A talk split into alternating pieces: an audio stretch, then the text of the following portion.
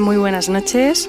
Bueno, hoy, está, es un poco más temprano que, otros días porque hemos madrugado muchísimo. Nos hemos levantado a las 5 de la mañana para ir a, unas montañas de, colores que hay como al norte de Terán, a unas dos horas aproximadamente. Entonces, pues bueno, hemos estado todo el día por ahí, luego hemos estado viendo la ciudad y estamos ya un poco agotados. Esta mañana de, camino hemos parado a desayunar y Abbas eh, nos ha invitado a un bol de halim, que es una cosa muy curiosa, es, eh, es una especie de guiso, se cocina durante toda la noche, son como unas gachas, pero con cordero, con pavo y con canela. Algo, es una mezcla muy rara, pero la verdad es que funciona. No, yo al principio no daba un duro por ello, pero me, me ha sorprendido, estaba, estaba bueno. Y es algo que se, se prepara por, por mojarraf normalmente, entonces bueno. La verdad es que, está siendo muy curioso convivir con, con, Abbas y con su familia. Ellos son musulmanes practicantes. Por ejemplo, Zahar, no sé si lo estoy diciendo bien, que es la mujer de Abbas, tiene que, tiene que estar en casa con el hijab porque como está David aquí, pues no puede, no puede quitárselo porque las mujeres musulmanas solo se pueden quitar el velo delante de, de otros familiares masculinos y de otras mujeres, obviamente y tampoco pueden tocar a las personas del sexo contrario. Entonces ayer cuando, cuando llegamos y nos presentamos y demás, pues David le fue a dar la mano y ella le dijo que no, que no se la podía dar y evidentemente Abbas tampoco me pudo dar la mano a mí. Entonces, bueno, es algo, es algo un poco así que genera un momento un pelín incómodo, pero bueno, es, es su costumbre, pues ya está.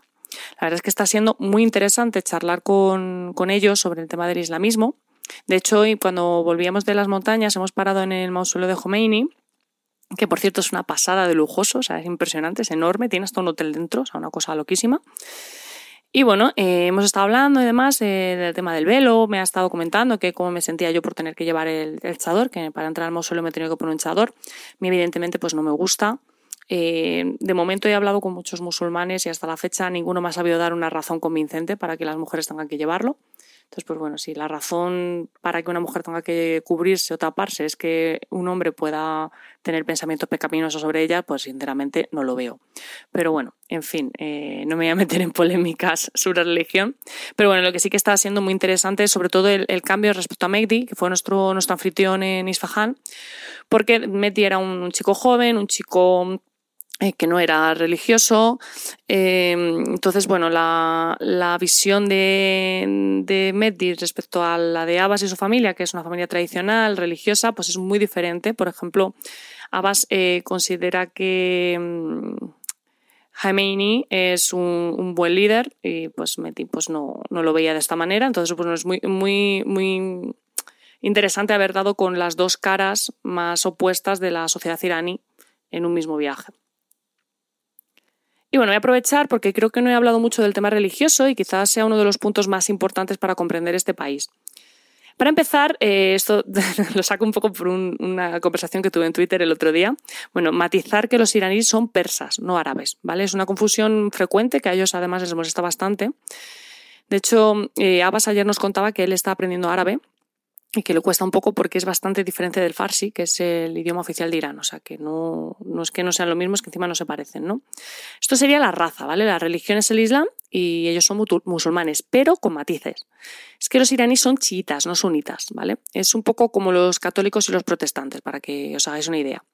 Básicamente, tras la muerte de Mahoma, aparecieron varios candidatos a sucederle, y uno de ellos fue su yerno, Ali, pues bien, los que decidieron seguir siendo fieles a las doctrinas de Mahoma, que son los sunitas, pues representan como un 80% de los musulmanes, y los que decidieron seguir a Ali son los chiitas.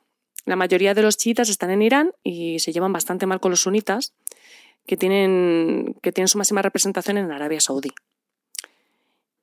Y bueno, es Arabia Saudí, eh, donde están los sunitas, es donde también están los grupos pues como Al-Qaeda, etcétera, ¿vale? Que son de creencia sunita, o sea, que se llevan súper mal con los chiitas, para que os hagáis una idea, porque ellos, esto es, es, algo que nos llevan diciendo mucho, nos lo han dicho ya varias veces durante el viaje, lo recalcan un montón porque Sabéis que en su día Bush eh, situó a Irán en el eje del mal, los acusó de terroristas. Bueno, pues ellos se defienden un poco con este argumento. Y nada, nosotros hemos caído por casualidad en el país en pleno Muharram, que es una de las celebraciones chiitas más importantes, ¿vale? Que tampoco era muy difícil porque es que dura un mes entero. Y bueno, un mes del primer mes además del calendario islámico, porque aquí tienen su propio calendario, que ahora mismo es 1441. Y lo que se festeja es el martirio de Hussein, que era el nieto de Mahoma y el líder espiritual del chiismo. Se llora la matanza de este mártir y de toda su familia por motivos religiosos en la ciudad iraquí de Kerbala. Entonces, el día 10 del Muharram, que es el que se conoce como Asura, es el día en que los peregrinos van al santuario de Hussein en Kerbala en masa.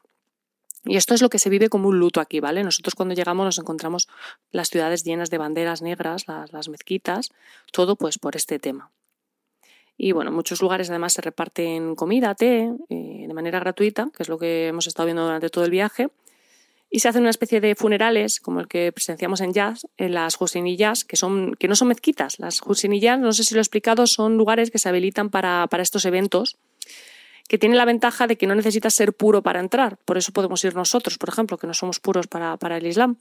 Entonces, eh, hoy, por ejemplo, nos comentaba Abbas que un, bazar en el que hemos estado en Teherán ha estado estos días haciendo las funciones de Husinilla para, para las celebraciones del Muharram. O sea, que puede ser cualquier, cualquier espacio en el que entre mucha gente, porque además va muchísima gente a estas cosas. Y nada, después del mausoleo, pues nos hemos ido a la Embajada de Estados Unidos, o mejor dicho, a la antigua Embajada de Estados Unidos, obviamente. Y es que eh, este lugar yo tenía muchas ganas de ir porque fue testigo de uno de los episodios más impactantes de la historia de Teherán. Tan impactante que, de hecho, hay está una película sobre el tema, que seguramente que os, suene, es Argo de, Ben Affleck. Bueno, ¿y qué pasó aquí? Bueno, pues eh, básicamente eh, los Irán secuestró a, a los miembros de la embajada mm, estadounidense durante 444 días. ¿Por qué? Bueno, pues porque, como os comentaba en el último capítulo, Palevi, el, el Shah de, Irán, eh, se, fue, se fue al exilio, eh, acabó en Estados Unidos y se llevó con él toda la fortuna, eh, o mucha, gran parte de la fortuna iraní.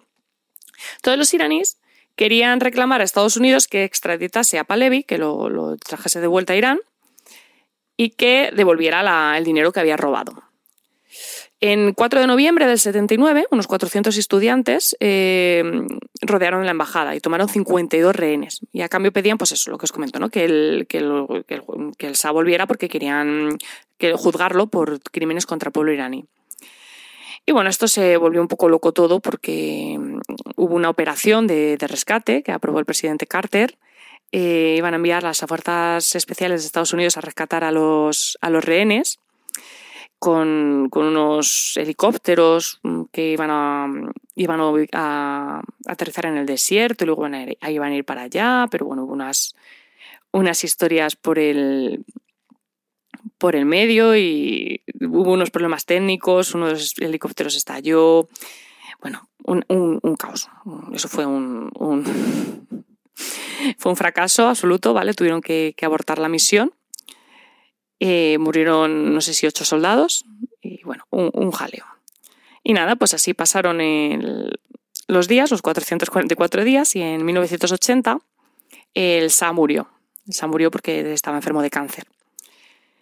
Así que nada, Irán además acababa de estar, eh, de, estaba empezando la guerra de Irak y bueno, no estaba para, para tonterías.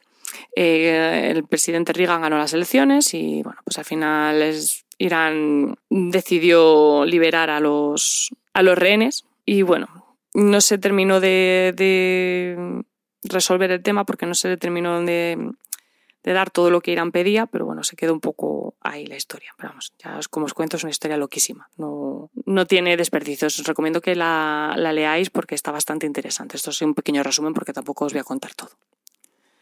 Y bueno, la pena es que nosotros nos hemos encontrado a la embajada, que ahora es un museo anticapitalista, anticolonialista o no, del espionaje de Estados Unidos o algo así. Eh, nos hemos encontrado cerrado eh, y el mural que hay en la entrada, un mural anticolonialista, cubierto porque están trabajando en uno nuevo que van a inaugurar pues cuando nos hayamos ido. Así que nada, nos hemos quedado sin ver nada. Así que nos hemos ido a los bazares, que es algo que a mí me gusta bastante, porque aquí hay un montón de cosas súper curiosas, sobre todo de, alimentos, de alimentación. Y nada, hemos aprovechado que estábamos con Abbas y nos ha estado explicando un montón de cosas que llevábamos viendo todo el viaje, que no sabíamos qué eran, teníamos bastante curiosidad.